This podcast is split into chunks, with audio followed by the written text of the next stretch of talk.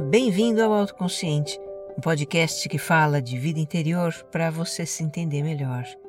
Eu sou Regina Gianetti, a sua repórter da alma, e a minha intenção é que ao terminar um episódio você se sinta melhor do que quando começou. Eu dou um curso que ajuda pessoas a levar uma vida com mais autoconsciência e ter uma relação mais amigável com elas mesmas. É o Você Mais Centrado. Entra no meu site para conhecer www.reginagianete.com.br. Tem link na descrição do episódio.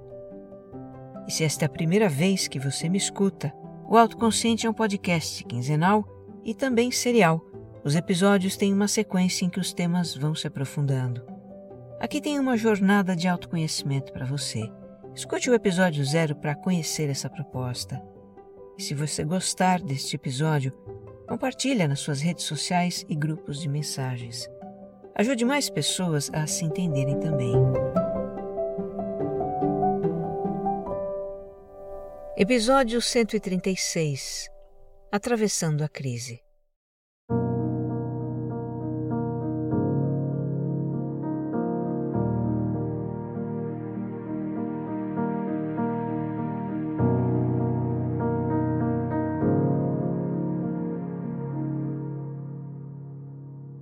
Aqui estou eu de volta. Foram três meses de pausa, três meses em que muitas coisas aconteceram ao meu redor e no meu interior. E o tema deste episódio não poderia ser outro, né? Atravessando a crise. Crise em que eu me reconheci e anunciei no episódio 135, de 19 de março de 2023, caso você não tenha escutado ainda. Dizer que eu terminei a travessia da crise, isso eu não posso dizer. Me sinto ainda nessa travessia, lidando com situações que apareceram, com esqueletinhos que escaparam do armário. Pois é, eu começo a achar que as nossas crises sempre envolvem esses esqueletinhos, que são aspectos da nossa psique que precisam ser reconhecidos, trabalhados e, se estivermos prontos, podem ser transcendidos. Quero começar agradecendo a todos vocês, queridos ouvintes, por terem compreendido essa minha pausa. Agradeço pelas muitas mensagens que recebi de vocês, tão amorosas, de apoio à minha decisão de pausar a gravação de novos episódios do podcast. Recebi mensagens de desabafo também sobre os momentos de crises de vocês. Quem é que não se identifica com essa situação, né? Que fique então para todos nós uma certeza. Sempre vai haver quem compreenda os nossos momentos de dificuldade, as nossas fraquezas e limitações. Sempre vai haver quem demonstre empatia pelos nossos sentimentos e nos ofereça uma palavra de conforto. É tão comum a gente querer ocultar as nossas dificuldades e fraquezas dos outros, ocultar até de nós mesmos. Mas se temos a atitude de compartilhar com alguém próximo aquilo que nos vai na alma, é tão libertador. Nos tira um peso enorme das costas. Me reconhecer em crise e compartilhar a respeito foi algo que me ajudou muito. Ter me permitido uma pausa também. Se não fosse isso, eu não sei como teria sido lidar com as situações que surgiram nesses últimos três meses. Parece até que elas estavam esperando o melhor momento para acontecer. Mas deixe então eu contar para você os meus causos mais recentes, as tomadas de consciência que eu tive e algumas atitudes que me valeram muito nessa travessia.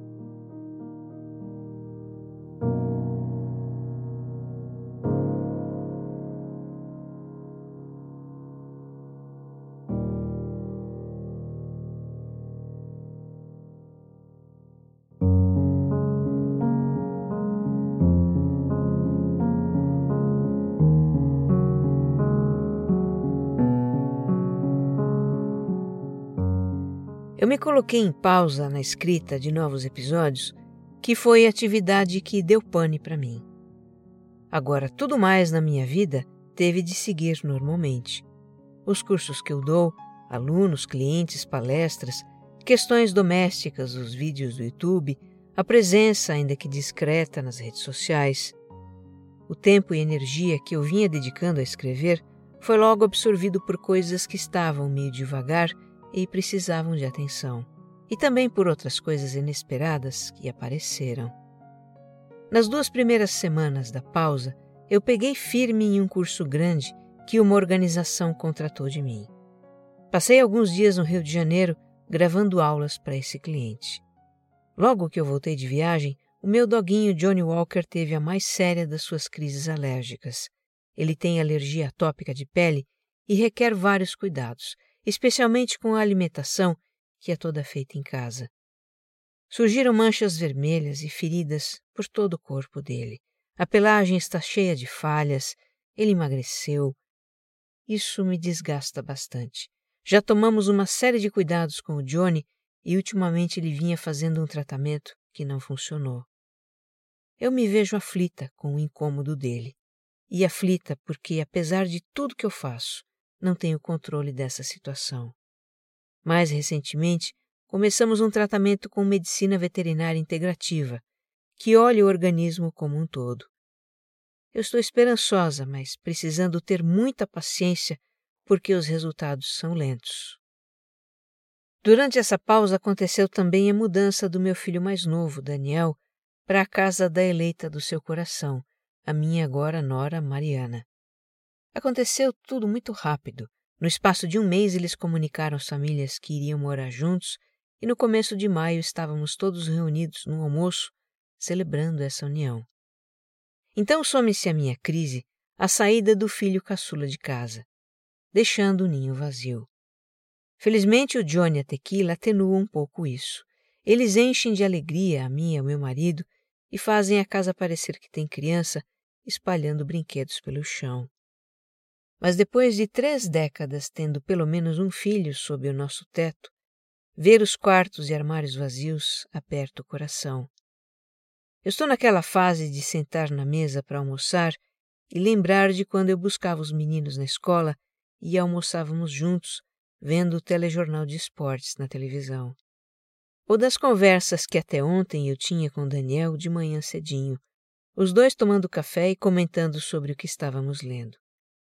Eu estou muito feliz e orgulhosa pelos meus meninos que se fizeram adultos, mas sinto por já não tê-los por perto.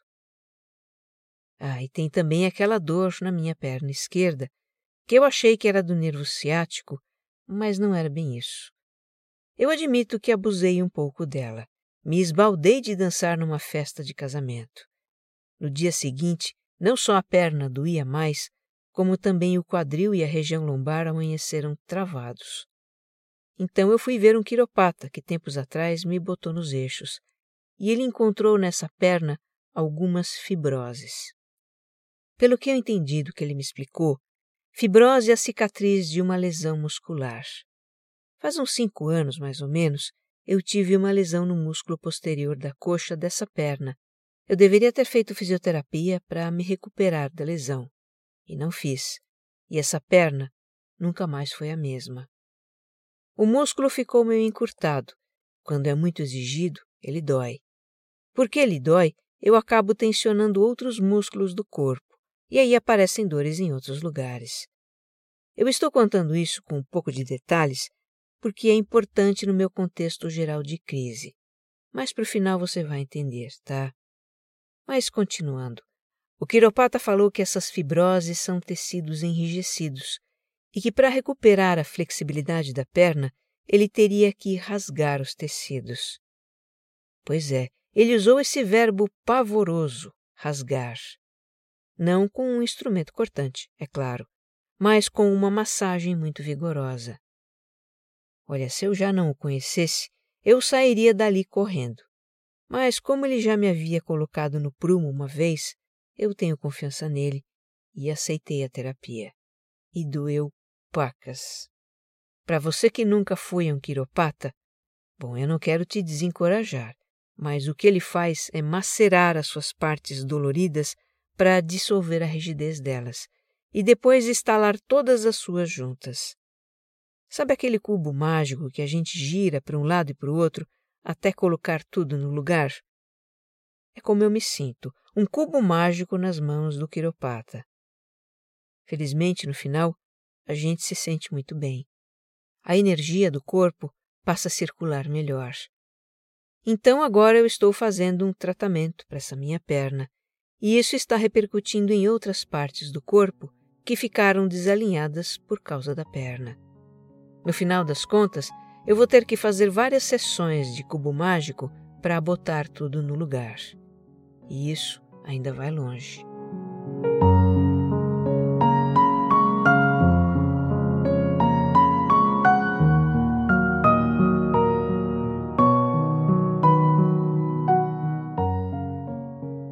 Ai de mim se eu não estivesse em pausa para conseguir entregar aquele trabalho grande, correr para cima e para baixo com um cachorro em crise alérgica, lidar com um ninho vazio e tratamento na perna.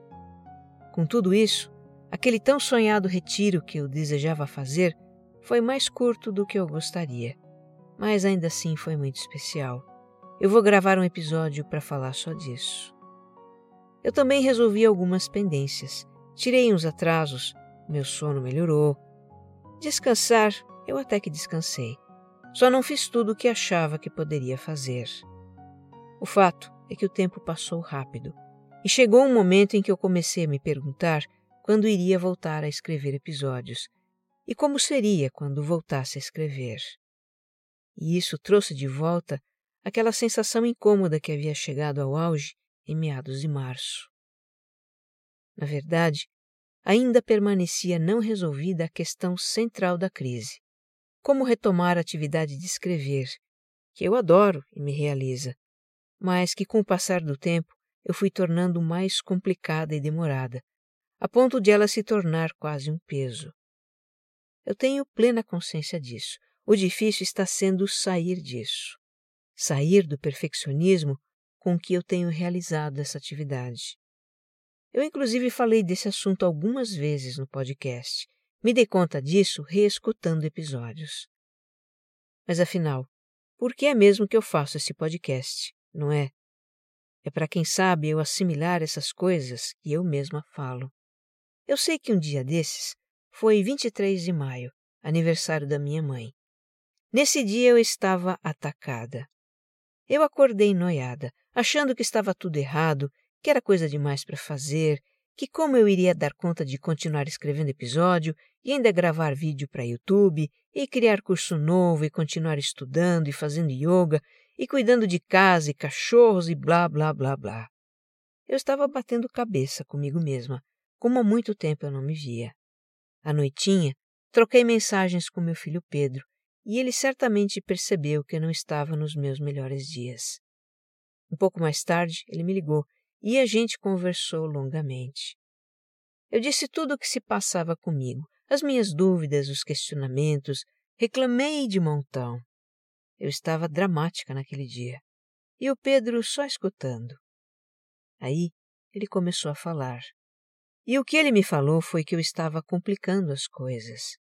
Que eu estava presa a um modelo muito certinho, muito controlado de fazer o meu trabalho e que não precisava ser assim que eu poderia fazer as coisas com mais simplicidade.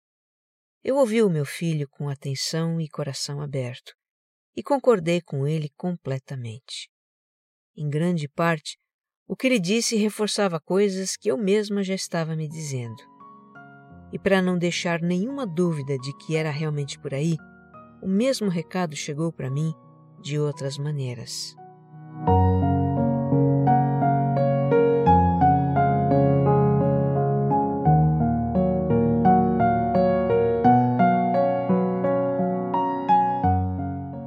Na noite da conversa com meu filho, antes de me deitar, eu dei uma olhada nas mensagens que recebi nas redes sociais.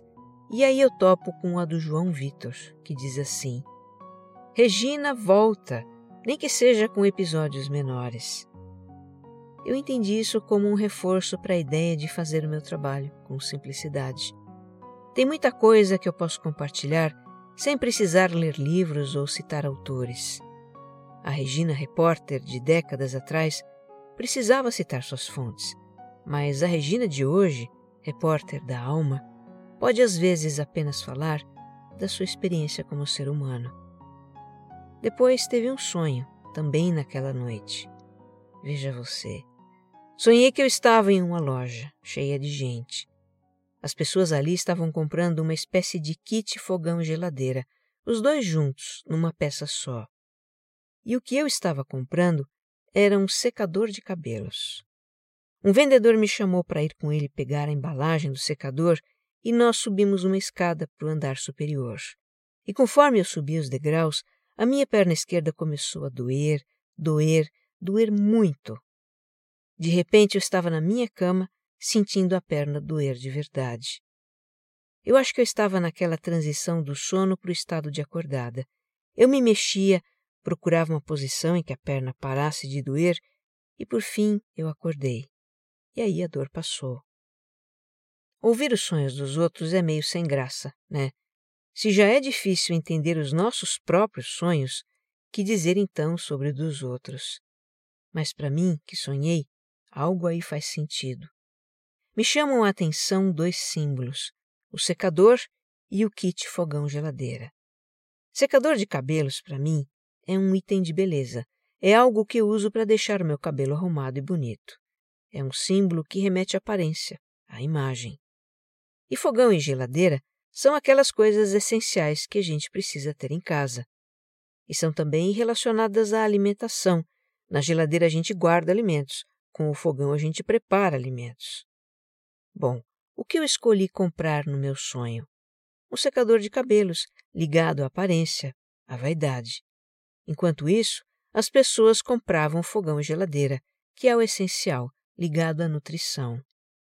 Aqui eu faço um parênteses para o seguinte: se você está boiando nessa conversa sobre símbolos em sonhos, escute os episódios 121 e 122, A Mensagem dos Sonhos, em que eu explico tudinho, de onde eles vêm, qual é a sua função e como são interpretados segundo a psicologia analítica de Carl Jung. Mas voltando ao meu sonho, o modo como eu entendo é o seguinte: de repente eu estou preocupada com a minha imagem, em fazer bonito, e isso se refere ao podcast e aos vídeos, claro. Enquanto o que as pessoas querem é o essencial para elas, é o que está ligado à nutrição delas. Faz sentido também para você? Pois é. Os sonhos não usam palavras, mas símbolos que a gente entende conforme o que está vivendo. Os sonhos não julgam nem condenam, apenas mostram o que precisamos ver. Agora, e aquela dor na perna? Será que foi coincidência que ela doeu durante o sonho? Realmente pode acontecer de a gente sonhar que algo está acontecendo e de repente acordar com aquele fato acontecendo mesmo. Por exemplo, sonhar que o telefone está tocando e acordar com o telefone tocando realmente, porque aquele som nos tirou do estado de sono para o estado de consciência. Mas para mim não existem coincidências, Existem sincronicidades, segundo Jung. Esse é outro tema de episódio futuro, já está pautado. O fato é que esse sonho me deu um insight sobre a dor na perna. Essas fibroses que eu descobri que tenho são calombos endurecidos que eu senti claramente quando o quiropata os amassava com o cotovelo. A fibrose é uma rigidez. O encurtamento do músculo que ela provoca é uma rigidez. E rigidez também é uma postura que a gente adota na vida, uma postura de estarmos fixos em alguma coisa. É bem isso que acontece comigo. Eu estou fixa num modelo mental de escrever com base em fontes de informação e um roteiro. Que foi o que eu aprendi a fazer enquanto jornalista e exercito há 38 anos, para ser exata. É bem verdade que isso torna o discurso organizado, objetivo, lógico e bem fundamentado. Essas características são reconhecidas nos meus trabalhos, são motivos de orgulho para mim e estão muito presentes no autoconsciente. Por outro lado, esse modelo me engessa.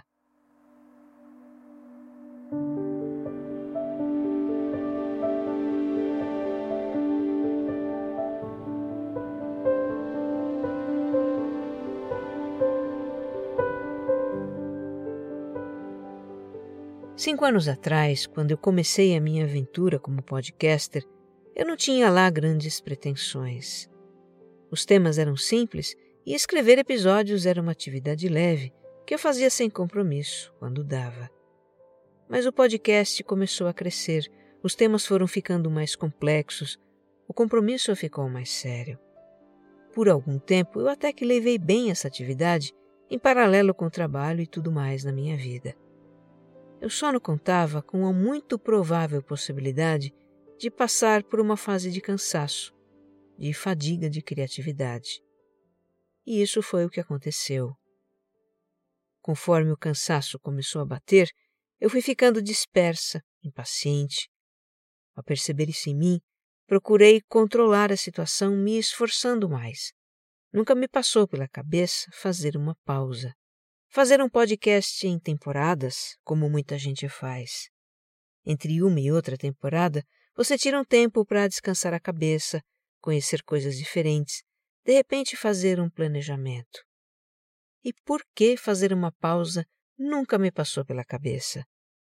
É porque eu achava que não poderia parar. Imagine parar. Como ficaria a audiência do podcast e a relevância dele? O fato é que eu me apeguei ao papel de podcaster de algum sucesso. E tenho também grande apego ao modelo mental do texto roteirizado e irretocável. Naquilo a que temos apego, tende a se criar uma rigidez, um modo fixo de pensar e de agir, que é para conservar o nosso objeto de apego, seja um status, um bem material, um cargo, um relacionamento. O apego impediu que eu reconhecesse os meus limites e flexibilizasse o meu modo de atuar. Tem também um componente de vaidade nessa história. A vaidade de querer sempre aparecer bem na foto, de manter a minha boa imagem perante o público. Mas, enfim, apego, rigidez, vaidade, tudo isso são facetas do perfeccionismo, a nossa necessidade de parecer impecáveis perante o mundo.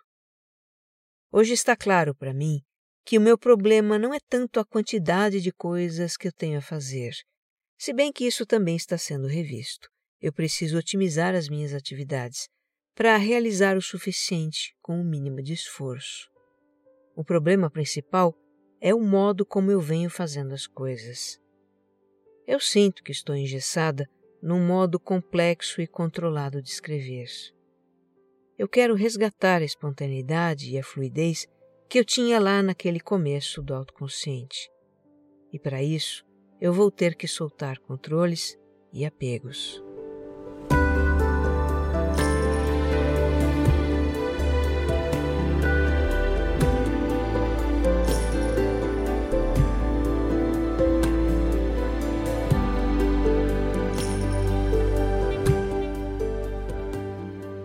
Nos dias em que eu refletia sobre essa questão da fluidez da escrita e tal, chegou para mim a indicação de um livro do escritor francês Emmanuel Carrère. O título me atraiu logo de cara: Yoga. E o modo como o livro começa, mais ainda. O autor descreve a experiência dele em um retiro de meditação. O meu interesse foi imediato. Eu baixei a versão digital e no mesmo dia já tinha lido quase a metade. Para minha surpresa, o que mais causou a minha identificação com o Emmanuel não foi nem o yoga nem a meditação, mas a relação dele com a escrita. Uma relação de perfeccionismo, de autocobrança também. Me serviu a carapuça perfeitamente.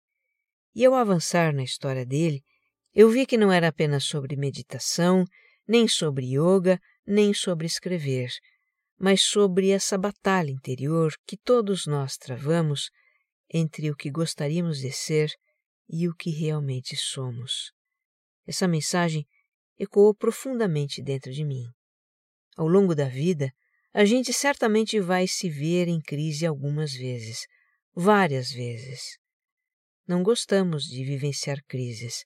É incômodo, é doído, é assustador. Mas, sendo muito honestos, não tem como evitá-las e muitas vezes elas são necessárias é quando elas decorrem de desequilíbrios que se instalaram na nossa vida, de coisas que não estavam funcionando bem e aí degringolaram de vez, obrigando a gente a parar, entender o que está acontecendo e fazer ajustes. Eu já vivi crise profissional, financeira, existencial, E dessa vez eu estou em crise com a minha necessidade de controlar, que está sendo confrontada pelas situações que eu estou vivendo nesse momento. Os bloqueios na escrita, a alergia do Johnny, que por mais que eu tentasse, eu não consegui controlar, e os pontos de rigidez que eu descobri no corpo.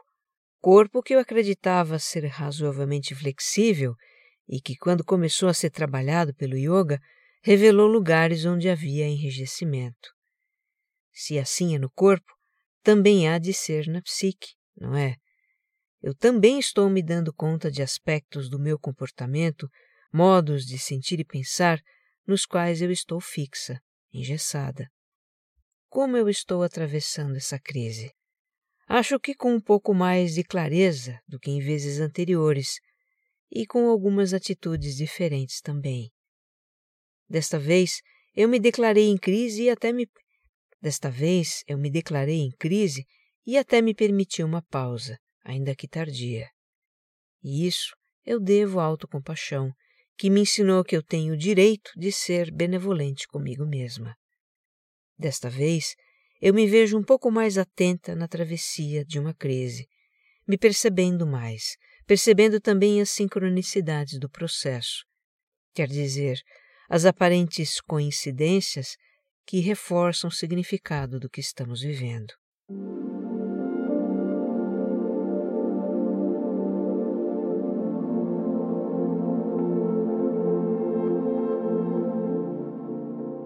Olha, de tudo que eu compartilhei aqui, se tem algo que eu torço para que faça sentido para você, são duas coisas.